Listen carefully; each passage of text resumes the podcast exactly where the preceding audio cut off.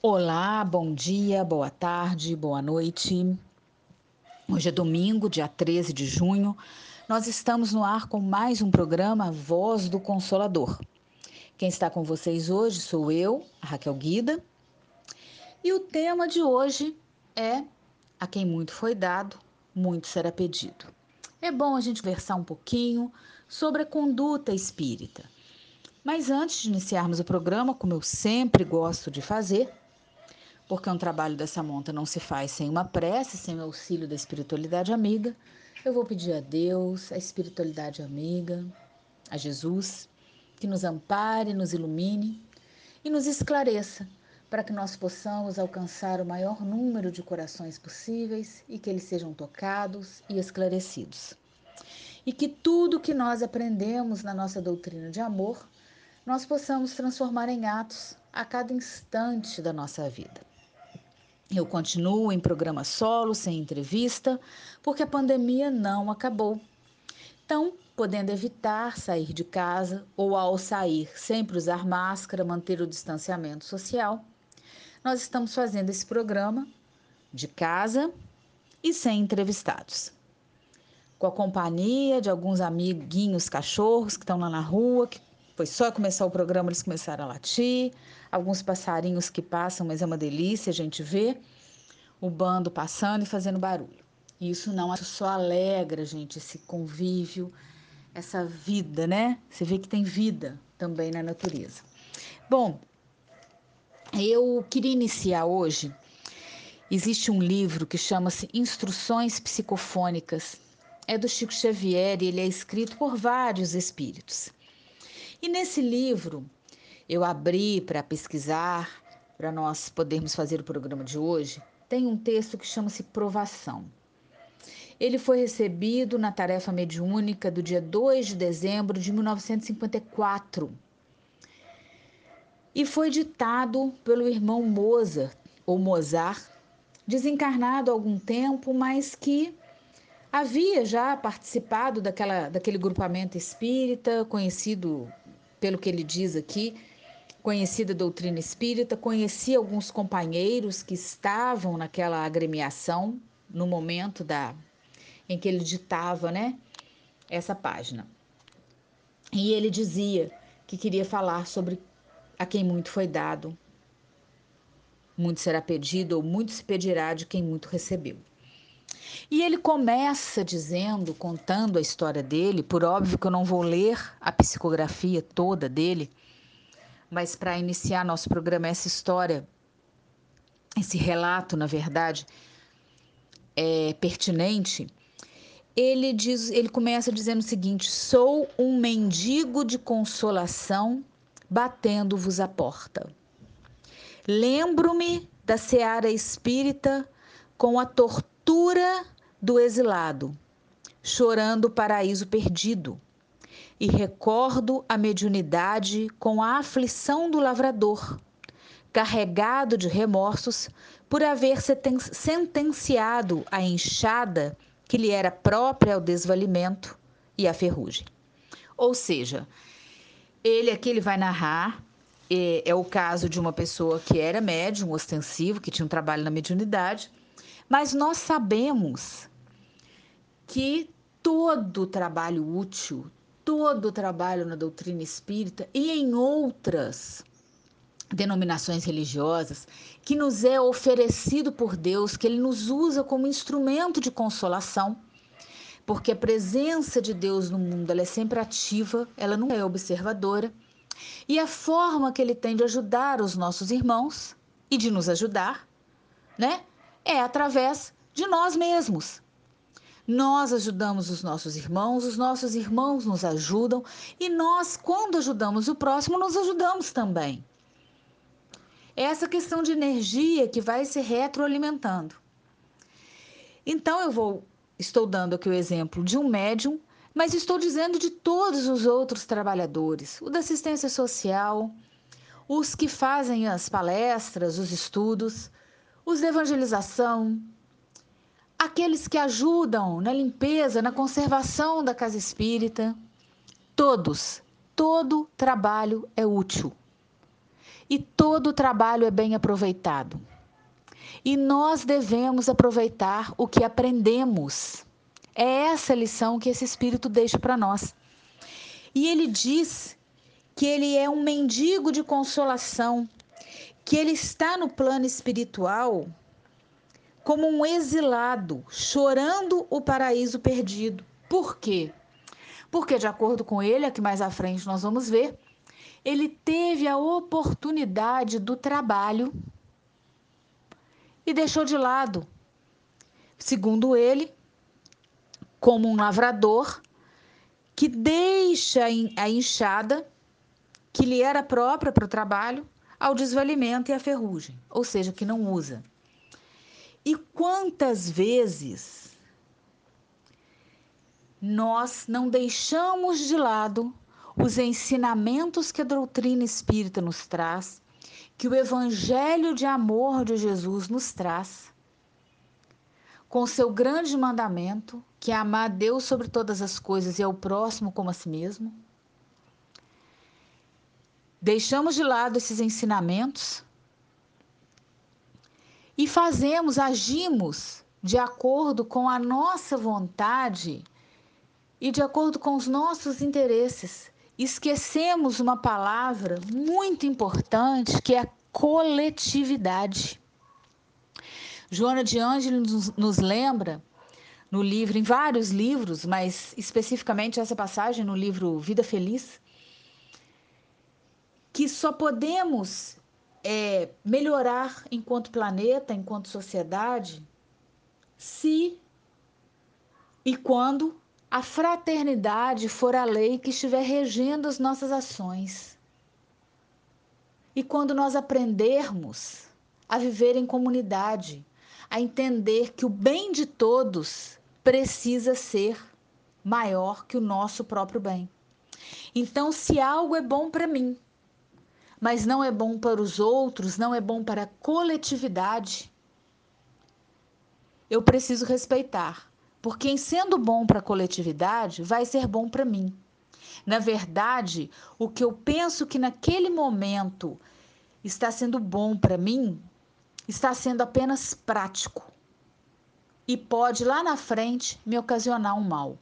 Outro dia eu ouvi uma palestra um estudo, na verdade, de um rapaz do movimento da fraternidade. Eu não vou me lembrar do nome dele agora, eu não, não consegui encontrar. Eles disseram que disponibilizariam, porque foi uma live e essa live depois ficaria e eu não achei. Mas ele dizia o seguinte: o ápice da vida em que as pessoas é, respeitam a coletividade vai ser o tempo em que nós, ele, ele dá esse exemplo, eu achei muito interessante, não precisarmos mais de placas de trânsito, de sinal de trânsito. A sinalização vertical, ok, mas as placas não. Porque nós vamos entender que ao estacionar na frente de uma garagem, ao estacionar numa vaga que está destinada a um deficiente físico ou a um idoso, nós estamos ferindo o bem da coletividade em nome do nosso da nossa própria do nosso próprio benefício, da nossa própria comodidade, eu diria assim. E é verdade, porque basta ter senso. Se você está numa rua estreita, né? Bem estreita, como várias que tem aqui em Muriaé, e estaciona, ainda que com aquela placa de proibido estacionar e parar, você está ferindo a coletividade. Você não está tendo bom senso. Se você mora num prédio, num condomínio, e para seu carro em qualquer garagem, em qualquer espaço da garagem, se aquilo for numerado, ou se no seu prédio, no seu condomínio, existe apenas um espaço para você guardar o carro, e você aproveita que algum vizinho viajou, que algum vizinho saiu, que algum vizinho se mudou e sem autorização ocupa aquele outro, aquele outro espaço com o segundo veículo, você não está sabendo conviver em sociedade. Você não está sabendo agir em coletividade. E isso faz parte, colocar o coletivo no lugar do pessoal, faz parte dos ensinamentos da doutrina espírita. Eu me lembro de uma carta de Paulo, de um trecho de uma carta de Paulo, que ele dizia o seguinte: os homens do caminho, porque os cristãos naquela época ainda não eram chamados cristãos, eram chamados de homens do caminho. Eles partilhavam tudo que tinham em benefício de toda a coletividade. Eles dividiam tudo. E ninguém tentava ficar com mais ou com menos, presumo eu. Eram os homens do caminho, eram os discípulos de Jesus, os seus seguidores. E esse espírito, ele diz o seguinte: ele fala o seguinte: Noutro tempo, partilhei o pão que vos nutre a mesa. No entanto, envenenei-o com a lama da vaidade e sofro as consequências. Porque ele diz que é claro que os benfeitores espirituais o auxiliaram na obtenção das preciosas oportunidades que ele desfrutou na última existência da Terra. Só que agora, desligado do veículo físico, ele ainda não conseguiu amealhar o suficiente de luz para reaver o caminho de retorno a eles. Por quê? Porque ele sabia, porque ele conhecia da doutrina espírita. Ele conhecia o evangelho de Jesus e não colocou em prática. Então eu me lembro de uma letra de uma música que diz assim: A lição sabemos de cor, só nos resta aprender. E o que é aprender? É colocar em prática, né? Bom, já estão fazendo sinal aqui para mim. Aliás, ô Marcelo, Marcelão, não te cumprimentei no início do programa, meu amigo querido. Muito obrigada que você está aqui com a gente, conosco sempre. E um abraço enorme para você, para os seus familiares nesse domingo lindo. E eu já sei, já recebi a mensagem aqui que está no meu horário. Vamos para mais um comercial e daqui a pouco eu volto.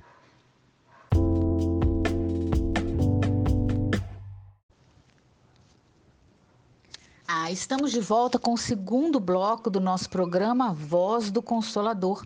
Hoje nós estamos conversando um pouquinho sobre o tema A quem muito foi dado, muito será pedido. Eu contei um trechinho da história do Mozart, né? Um médium de cura que desencarnou e ele deixa uma página da provação no livro Instruções Psicofônicas do Chico Xavier. Esse livro é bem antigo, né? Essa, essa mensagem é de 1954. Ele, ele era um médium de cura, resvalou, né? Pela pela obscuridade espiritual, vamos dizer assim, porque se deixou levar pelo orgulho, pela vaidade e chegou numa condição muito muito triste, vamos dizer assim, no plano espiritual. E ele fez questão de deixar essa página através da psicografia do Chico Xavier para que as pessoas lembrassem de que a quem muito foi dado, muito será pedido. O Evangelho, segundo o Espiritismo, começa é, diz, falando uma parte do Evangelho de Lucas, do capítulo 12, versículo 47 e 48, que ele diz né, que o servo que soube a vontade do Senhor e não se apercebeu, ou seja, não fez o que ele pediu e não obrou conforme a sua vontade, foi digno de muitos açoites. A gente se figura, figurado, né? Sentido figurado. Mas aquele também a quem muito foi dado mas que ele não, não sabia, não entendia, fez coisas dignas de castigo, levará poucos açoites. Por quê? Porque a gente não cobra de uma criança o que ela não sabe. Eu não posso exigir que uma criança tenha a maturidade, a responsabilidade, o cuidado que eu tenho na minha idade, do alto da minha madureza de vida, vamos dizer assim. Então, é isso que nós precisamos entender. Essa aplicabilidade se dá nos ensinamentos dos Espíritos, porque quem quer que conheça os preceitos do Cristo é seguramente responsável pelo que faz, se não pratica esses preceitos. Nas, nos nossos grupos de estudo do, do Evangelho, do Livro dos Espíritos, o que mais nós ouvimos falar é isso. Se você não praticar o que você sabe, Se você não fizer o bem, não faz o mal, mas também não faz o bem, você é responsável pelo bem que você não fez, pelo mal que ocorreu em função do bem que você deixou de fazer. Olha que loucura. Agora, se você deixa de fazer o bem porque você não conhece aquela ação do bem, é uma coisa. Agora, se você já conhece, se você já sabe das consequências, é preciso estar alerta. Mas a espiritualidade vem nos dizer que o evangelho ainda não está suficientemente difundido senão entre as seitas cristãs. E mesmo entre essas seitas, ele diz seitas, eu digo denominações religiosas, é porque eu estou lendo que a espiritualidade amiga fala, no Evangelho, segundo o Espiritismo, lá no capítulo a quem muito foi dado, muito, muito será pedido, no tópico de número 12. Então, as palavras, a espiritualidade nos lembra que as palavras de Jesus ficam perdidas para a maioria. O ensinamento dos espíritos, que reproduz também essas máximas, fica perdido em meio à doutrina espírita. Quando perguntaram qual a maior caridade que se podia fazer pela doutrina espírita, disseram a sua difusão. E os maiores ensinamentos espíritas, amai-vos, eis o primeiro ensinamento, instruí-vos, eis o segundo. Por quê? Porque a gente precisa se amar, precisa se instruir e precisa divulgar. Não a doutrina espírita em si, enquanto denominação religiosa, mas o que ela nos traz de ensinamento, de leis morais do Evangelho do Cristo que é o amor, a caridade, o perdão, a indulgência, a fraternidade. Para melhorarmos a nossa convivência em sociedade, para melhorarmos a nossa convivência no nosso espaço menor de convivência social, que é o lar.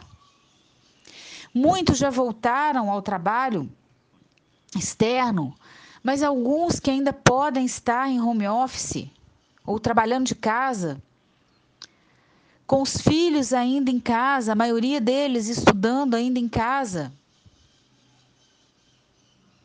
É uma convivência que às vezes ela se esgota e nós não podemos deixar isso acontecer. Porque todos nós que conhecemos um pouco do Evangelho, por isso que eu quis trazer isso aqui, um pouco da doutrina espírita, da lei de causa e efeito, da lei de ação e reação, nós temos a obrigação de difundi-la. E não de difundir para fazer proselitismo, para trazer as pessoas para a nossa denominação religiosa, mas para apoiar, para amparar. Nós estamos no meio de uma pandemia onde estão desencarnando milhares de pessoas. Nós conhecemos pessoas que tiveram parentes desencarnados, pessoas que estão enlutadas. E enquanto espíritas, é lógico que eu não vou dizer para ninguém invadir a fé de outra pessoa e dizer: olha, isso é bobagem, ninguém morre, todos vivem no plano espiritual, vivem.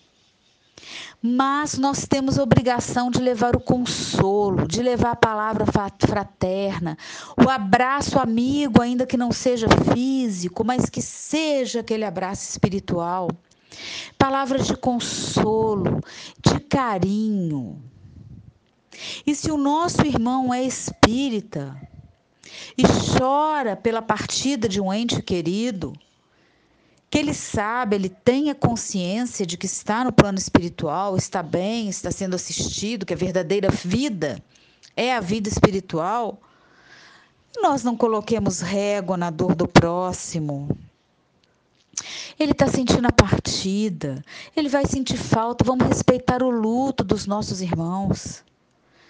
Meu Deus, eu vi eu, eu já vi pessoas cobrando, nossa, mas é espírita, tá chorando, porque o. Ora, é um ente querido, é um pai, é uma mãe, é um filho, uma filha, o marido, a esposa, o companheiro de uma vida inteira, um amigo de infância.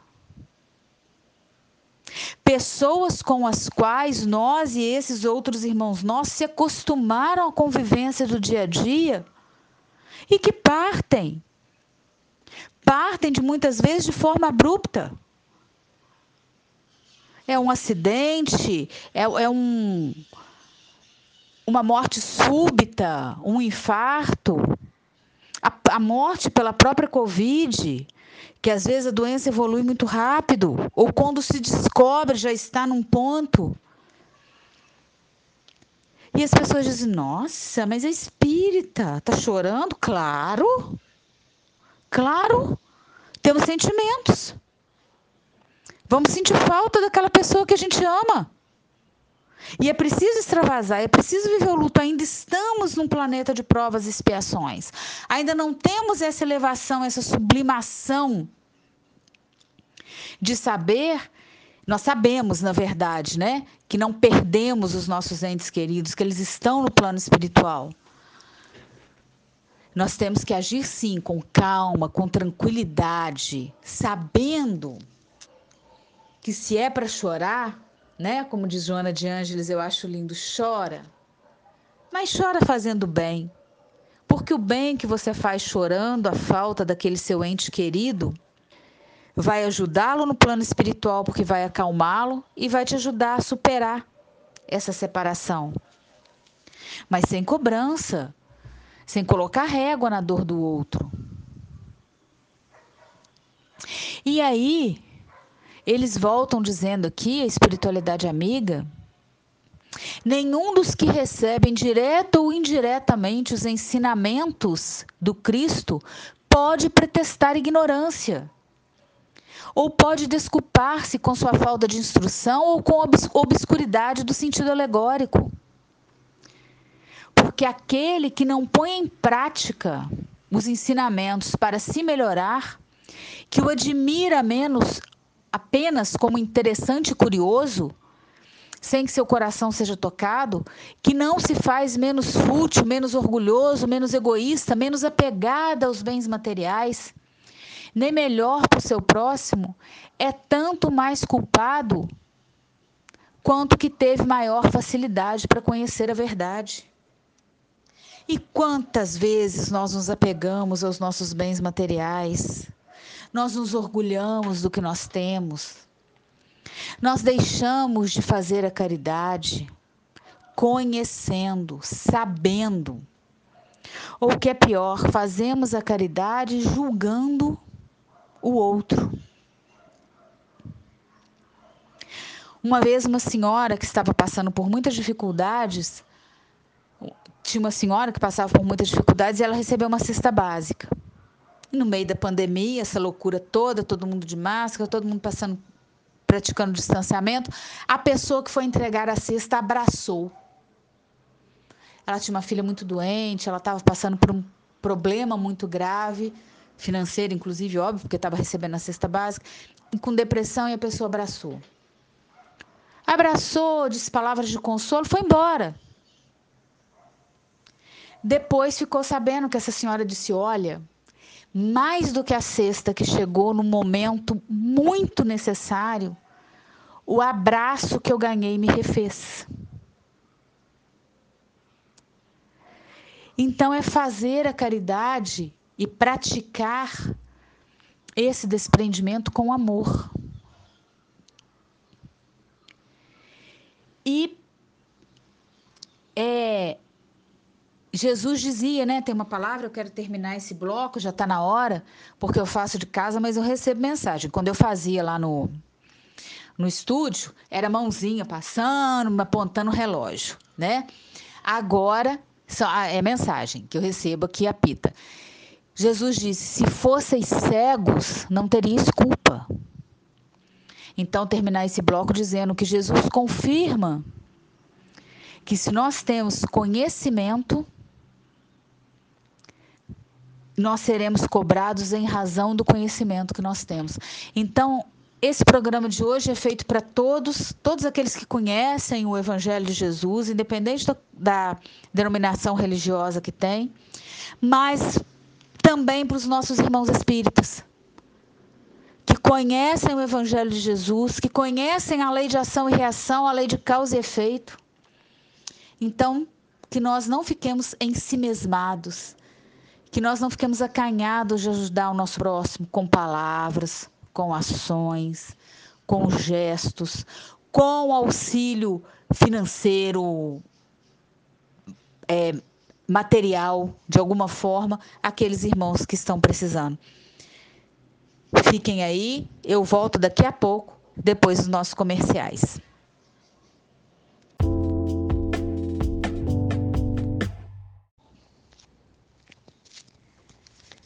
Meus irmãos, minhas irmãs, meus amigos, estamos de volta com o terceiro bloco do programa Voz do Consolador. Esse programa está passando muito rápido. Não posso deixar de começar esse terceiro bloco mandando um abraço para as pessoas que sempre participam com a gente. A Leninha, o Pádua, um beijo para vocês. Pessoal lá do Bezerra de Menezes que sempre nos escutam a Lauredira, a Otília, né? A todos, todos aqueles que que nos escutam, a Inácia, que mandam um abraço, que mandam um abraço para você também, viu, Marcelo? É, você tem uma legião de fãs aqui. O pessoal gosta muito de você, viu? E deixar o meu abraço então para todos eles, as pessoas que estão mandando aqui, que às vezes mandam perguntas para o Zap da rádio, Marcelão passa para mim, a gente responde e o programa chega longe. Outro dia eu recebi uma pergunta de uma moça do Ceará. Porque, conforme eu já disse, nós estamos na rádio ao vivo, mas também temos Spotify, somos transmitidos pelo Facebook e as pessoas escutam, né, o Facebook da Rádio Atividade AM e podem mandar as perguntas. Mandem sim pelo zap da rádio que está aí com vocês e, na medida do possível, no final do programa ou num próximo programa, nós vamos responder. E quando eu disse, né, terminei o, o último bloco dizendo se não fosseis cegos não teríeis culpa, se fosseis cegos, na verdade não teríeis culpa, que Jesus explica, que a culpabilidade está na razão do conhecimento que nós possuímos, é ele está dizendo aos espíritas também que muito será pedido, porque muito receberam. Mas também aos que souberam aproveitar os ensinamentos, muito lhes será dado. E aqui no livro dos Espíritos, não sou eu que estou dizendo no Evangelho segundo o Espiritismo, na verdade, é a espiritualidade amiga que diz: o primeiro pensamento de todo espírita sincero deve ser o de procurar, nos conselhos dados pelos espíritos, alguma coisa que lhe diga respeito.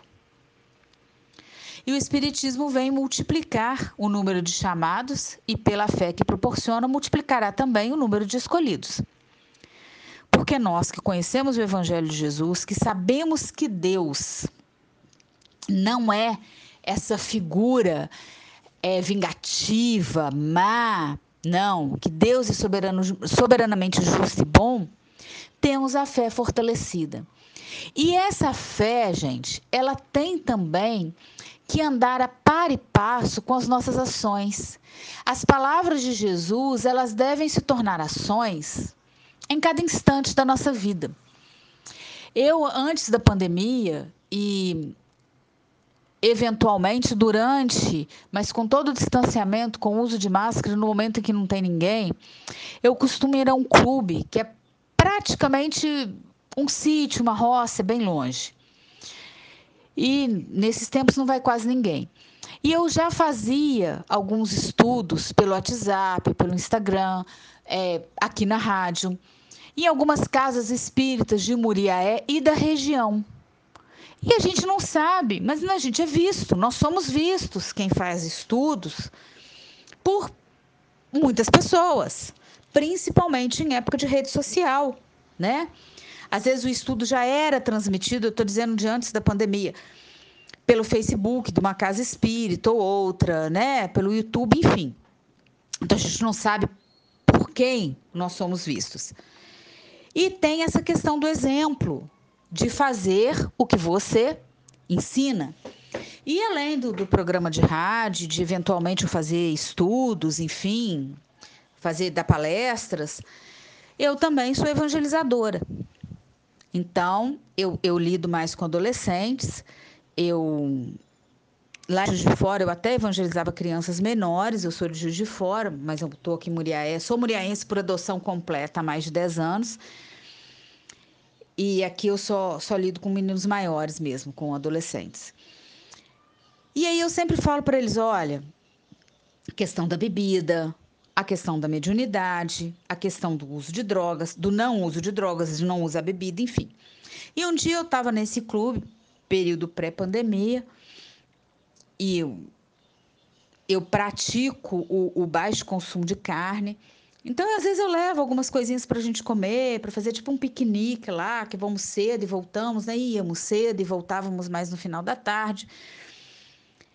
Aí, do nada, eu estava andando, uma menina me parou, uma moça já me parou, falou assim: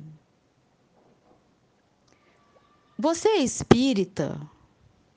Eu falei: Sou. Aí ela disse assim: Seu nome é Raquel? Eu falei: É. Ela falou: Você faz palestra? Eu falei: Faço. Agora vocês imaginem se eu tô lá bebendo, Fuma, não bebo, tá, gente? Não bebo, não fumo. Mas fazendo, brigando, falando alto, alguma coisa. Tem sempre alguém. Nós estamos cercados por uma nuvem de testemunhas. E não é só físico. Ela veio conversar comigo, perguntar umas coisas, algumas dúvidas que ela tinha. Eu sempre sento, converso, esclareço. E isso não aconteceu uma única vez. Isso já aconteceu em consultório médico, isso já aconteceu na rua, isso aconteceu em vários. A pessoa me para, você é fulano, você e eu sento e converso. Se eu tiver tempo, eu paro e converso. Não me custa. Não me custa. Tem gente que telefona, pergunta, pergunta para algum conhecido, fala se pode, manda mensagem para mim no Facebook, eu respondo. Eu respondo. Se for o caso de fazer uma videochamada, eu faço, converso, não tem problema nenhum. Só que a gente tem que ser conivente, porque ao mesmo tempo que é uma pessoa que te procura, que procura uma palavra amiga, que procura, procura às vezes um esclarecimento, uma dúvida, que isso vai influenciar na vida dela, é a pessoa que te vê em lugar público, num clube, na rua, num restaurante. E aí? E se você estiver fazendo o contrário? E eu não estou dizendo de fazer é, agir corretamente em público sendo hipócrita, não. Eu estou falando de levar esse ensinamento para a sua vida. Quem tem filho tem que tomar muito cuidado. Filhos, né? Filhos e filhas, tem que tomar muito cuidado. Porque vai desde de aquele atestado médico para faltar trabalho até outros tipos de ação que você tem dentro de casa tudo que a gente faz tem que ser baseado nos ensinamentos cristãos. Ah, Raquel, você é perfeitinha? Não. Ih, não sou mesmo. Erro. E de vez em quando eu falo umas bobagens, a gente faz no trânsito uma coisa, a gente fica bravo, né? Mas a gente tem que, tem sempre que voltar, que buscar tem um livro do Chico Xavier que eu gosto muito, que chama-se Calma. Se não me engano, é uma psicografia do Emmanuel. Calma. Que é para a gente aprender a se centrar e a ter calma. Porque ninguém perde a paciência. Eu costumo dizer que ninguém perde a paciência e ninguém perde a calma, porque a gente só perde o que a gente tem. Então, se não adquiriu, se está perdendo, é porque não tem ainda. Então é preciso nós tomarmos cuidado com as nossas ações do dia a dia, que elas sejam cristãs na maioria das vezes. Porque quando você vai lá no Evangelho segundo o Espiritismo, que tem as características do homem de bem, e isso faz parte também do a quem muito foi dado, muito será pedido. Todas as vezes que eu leio as características do homem de bem e do homem e da mulher de bem, né, do ser humano de bem, eu me sinto um cisquinho. Cisquinho. Mas eu vou lá embaixo e leio o seguinte: o homem, verdadeiro homem de bem, é aquele que busca ser ou se pautar por esses ensinamentos que aqui estão. Eu falo, ah, eu ainda não sou, mas eu estou tentando, né? Então, nós temos que entender que o nosso crescimento espiritual se dá através do nosso desenvolvimento intelectual e moral. Esses dois aspectos não andam juntos, um sempre vai se desenvolver antes do outro, mas que quem já conhece minimamente os ensinamentos do mestre tem que agir conforme esses ensinamentos, ou deve procurar agir. Porque às vezes a gente erra, às vezes sempre, né? A gente erra. Aí a gente volta atrás, aquele estacato que a vida dá, opa, isso está errado. Opa, esse pensamento não foi bom. E o que, que você faz com ele? Porque todos nós. Um dia eu estava vendo uma, uma, uma, palestra sobre mediunidade, sobre pensamento, sobre vibração. Todos nós temos mal, maus pensamentos. E o Raul Teixeira diz o seguinte: todos nós temos. O que nós não podemos é agasalhá-los, é alimentá-los. Deixa passar. Deixa passar, depois faz uma prece. Né? Eu tenho um tio, eu, tenho, eu tinha, né, um tio, é meu tio ainda, mas ele já está desencarnado, ele era muito engraçado e ele costumava, costumava brincar muito. E quando ele via a gente fazendo alguma coisa errada, ele falava isso com todo carinho, né? E, e ele usava um, um, paradoxo, né? Que é uma paradoxo, que é uma ideia que não dá. Às vezes a gente estava fazendo arte, estava subindo em algum lugar e ele queria chamar atenção. Aí ele falava assim: Deus ajude que caia, que é para aprender. Poxa, Deus não ajuda ninguém, né? Por isso que é um paradoxo. Mas ele falava brincando e falava chamando atenção com todo carinho. Ele tinha uma forma muito peculiar de, de chamar atenção. E ele era uma, uma pessoa incrível. E assim, mas eu gostava quando ele falava assim, às vezes eu falo isso com as meninas, as meninas, as minhas filhas estão fazendo alguma arte, assim, Deus ajude que cai, que se esparrame no chão. Deus ajude? Não. Mas é para entender, ó, tá fazendo errado. Porque Deus não ajuda nada errado a acontecer conosco, nada de ruim a acontecer conosco. Nós colhemos o que nós plantamos. Então, se nós sabemos que nós somos seres imortais, nós temos o dever conosco mesmo de colocar em prática o que nós sabemos. A gente não precisa conhecer o Espiritismo, a gente não precisa conhecer o princípio da reencarnação para fazer a nossa reforma íntima. Nós só precisamos saber que nós somos imortais. Se sabemos que somos imortais, que se conhecemos o Espiritismo, se conhecemos a reencarnação, está na hora de começar a mudar. Porque nós colhemos hoje o fruto do ontem. A semeadura é livre, mas a colheita é obrigatória. Então, vamos para mais um intervalo e daqui a pouco eu volto com o último bloco do nosso programa. É já já, daqui a pouquinho, não sai daí não.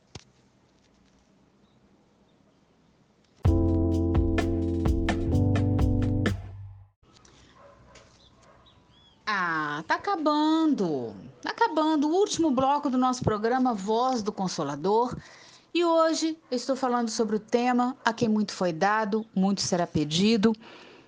É, li, contei, na verdade, a história de um espírito que chama-se Mozart, ou Mozart, não sei como se pronuncia, que foi uma mensagem ditada numa reunião mediúnica do dia 2 de dezembro de 1954 pela psicofonia do nosso querido Chico Xavier.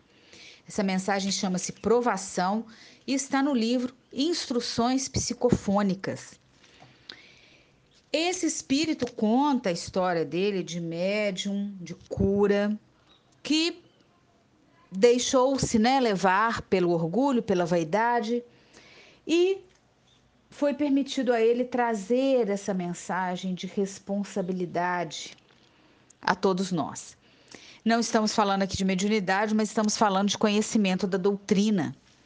Porque o simples fato de nós sabermos, é, conhecermos o princípio da reencarnação, o princípio da espiritualidade, da eternidade da vida, né? Que nós temos uma única vida, mas nós temos várias vivências no corpo físico.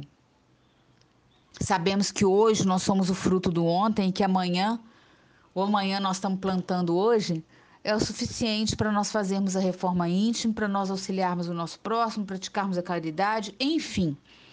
Lembrando que Joana de Ângeles diz que só seremos felizes, só alçaremos o voo, faremos, completaremos a transição planetária quando a fraternidade for a lei que estiver regendo as nossas relações.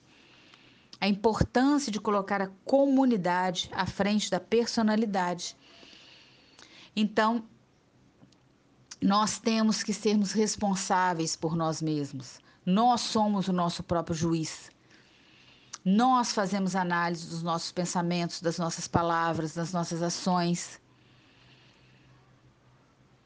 E se isso não se der enquanto estamos encarnados, se dará enquanto nós estamos, se dará depois do desenlace.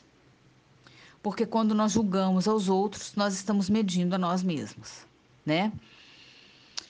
E lembrando que somos a imagem e semelhança do nosso Criador. Então eu vou voltar aqui à mensagem do nosso Mozart ou Mozart, que diz o seguinte: ele fala que ele atravessando a grande fronteira, ele se, se deparou com uma realidade de enfermo em dolorosa experiência, porque ele era um tinha todo o conhecimento da doutrina. Porque se você é um médium que você não tem conhecimento conforme o que da doutrina espírita, porque a mediunidade não é exclusividade do espiritismo, e você age de maneira equivocada, você vai ser cobrado, mas não da forma, vamos dizer assim, rigorosa ou veemente que você seria caso é, conhecesse a doutrina. E ele diz que ele fala assim: é por isso que, em me reconfortando ao contato dessa casa simples e das orações sinceras, olha a importância, porque ele desencarnou já numa condição de, de desequilíbrio, mas ele recebia preces dos amigos da esfera física que ainda estavam encarnados. E quando ele foi levado lá para passar essa mensagem, para ser auxiliado, né, ele dizia que ele se sentia reconfortado, ele recebia as orações sinceras. E ele passou para deixar o reconhecimento dele e os apelos, que ele diz, meus pobres apelos. E ele fala: olha, espiritualistas, espíritas, espiritistas, esoteristas, seja lá o que, que for, né? Orai e vigi, e não vos interesseis simplesmente pelo vosso próprio bem-estar, esquecendo o bem-estar dos outros. E ele deixa o alerta. Aqui eu vou ler exatamente como ele colocou. Não fujais ao trabalho. Porque às vezes a gente foge do trabalho, né? A gente acha que trabalhar é aflitivo, é cansativo. Hoje eu não vou. Hoje não vou levar meu filho na evangelização porque tá calor e eu quero ir pro clube, pra piscina. Hoje ele quer dormir até mais tarde ou eu que quero ou hoje eu não vou participar da tarefa de distribuição de cesta porque tá calor, porque eu acordei com sono, porque eu não estou com vontade. Não é assim que a gente faz? Hoje não vou à mediúnica porque também tem festa, né? Então não fujais ao trabalho. Não vos furteis ao estudo. É, tem que estudar, né? Tem que estudar, tem que aprender, tem que conhecer, tem que entender, tem que passar as coisas pelo crivo da razão, não agir só com a emoção. E como o estudo faz falta, como o conhecimento faz falta, como saber que a doutrina de amor de Jesus tem que andar para e passo com a ciência está fazendo falta. nessas épocas de, nessa época de pandemia, como a ciência tem sido negada e como esclarecimento é necessário. Como esse esclarecimento faz falta. Então, não vos furteis ao estudo, não esqueceis a simplicidade, porque infelizmente nós ainda temos muitas pessoas soberbas, ninguém é melhor do que ninguém. Mais uma vez eu chamo a pandemia aí para mostrar. Todos nós, eu, eu tinha um outro tio, tio Zé, que também já é desencarnado, ele dizia o seguinte: para que pressa, gente, se o destino é a morte? E ele falava isso a respeito de tudo. Para que vaidade? Para que pressa? Por quê? Porque ele tinha esse conhecimento da finitude da vida. E ele sabia dessa necessidade que nós temos de nos colocarmos como iguais, de nos colocarmos, porque a vida nos mostra isso, a morte, na verdade, nos mostra isso. Eu não conheci ninguém ainda, orgulho, soberbo, vaidoso, o mais inteligente da face da terra, o mais rico, o mais honrado de títulos, que não tivesse desencarnado. É, todos nós vamos partir. E ninguém é insubstituível. Ninguém. Allan Kardec, perguntando para o Espírito da Verdade, isso está no livro Obras Póstumas. Se eu encarnasse, reencarnasse e não fizesse o meu trabalho, como seria? E o Espírito da Verdade dizia para ele: Olha, são chegados os tempos. Se você não fizesse, outro viria para fazer o que você não fez. Então não cabe orgulho, não cabe vaidade, não cabe achar que nós somos insubstituíveis. Às vezes somos, no coração de entes queridos, no coração de quem amamos. Todos nós somos o amor de alguém. Não somos simples números, não somos simples engrenagens na vida. Se hoje a gente desencarnar, no nosso trabalho a gente vai ser substituído, na nossa ação a gente vai ser substituída, na casa espírita, nas palestras, mas no coração dos que nos amam, não. Então ali sim nós ocupamos esse espaço de amor. Vamos fazer falta para alguém mas do ponto de vista, de vista do trabalho que tem que ser desenvolvido para a evolução do planeta e também do trabalho físico que nós, do trabalho que nós fazemos, enquanto mão de obra, enquanto pessoas, nós somos substituíveis sim. Então nós temos que ter essa humildade e não podemos nos furtar, esquecer da simplicidade. Não eviteis a luz. O que, que ele está querendo dizer aqui com luz? Não evite os ensinamentos que te esclareçam, que te aclarem as ideias, que te aclarem os pensamentos. Não relativize aqui, quem está dizendo sou eu, não relativize a maldade. Nós não podemos mais, nós não estamos mais em tempo de relativizar as coisas. De relativizar, ah, não, é maldade, não está fazendo, porque. Não. Nós temos que praticar o perdão. Mas nós precisamos ser firmes no bem, na caridade, nos nossos posicionamentos diante do bem. Não podemos nos envergonhar de fazer o bem. Então, porque se a gente se envergonha de fazer o bem, a gente está evitando a luz. E para terminar, ele diz, e sobretudo, para que aflitivas surpresas não vos povoem a estrada futura, tende por norma, além dos apontamentos, avisos e diretrizes dos orientadores que se responsabilizam por nossos campos de atividade, o roteiro do mestre dos mestres, que nos ensinou para a conquista real da felicidade o extremo sacrifício a favor do próximo e que nos legou a cruz na renunciação como sublime talismã capaz de garantir-nos a vitória da vida eterna. O que, que ele quer dizer aí? Para que aflitivas surpresas não vos povoem a estrada futura, seja nessa vida ou seja no pós no pós-morte, né, no, na passagem, no plano espiritual, que a gente tenha por norma, além dos apontamentos, dos avisos e das diretrizes que os orientadores espirituais nos passam, e ele diz, orientadores espirituais responsáveis nos passam, que o nosso único modelo e guia seja Jesus.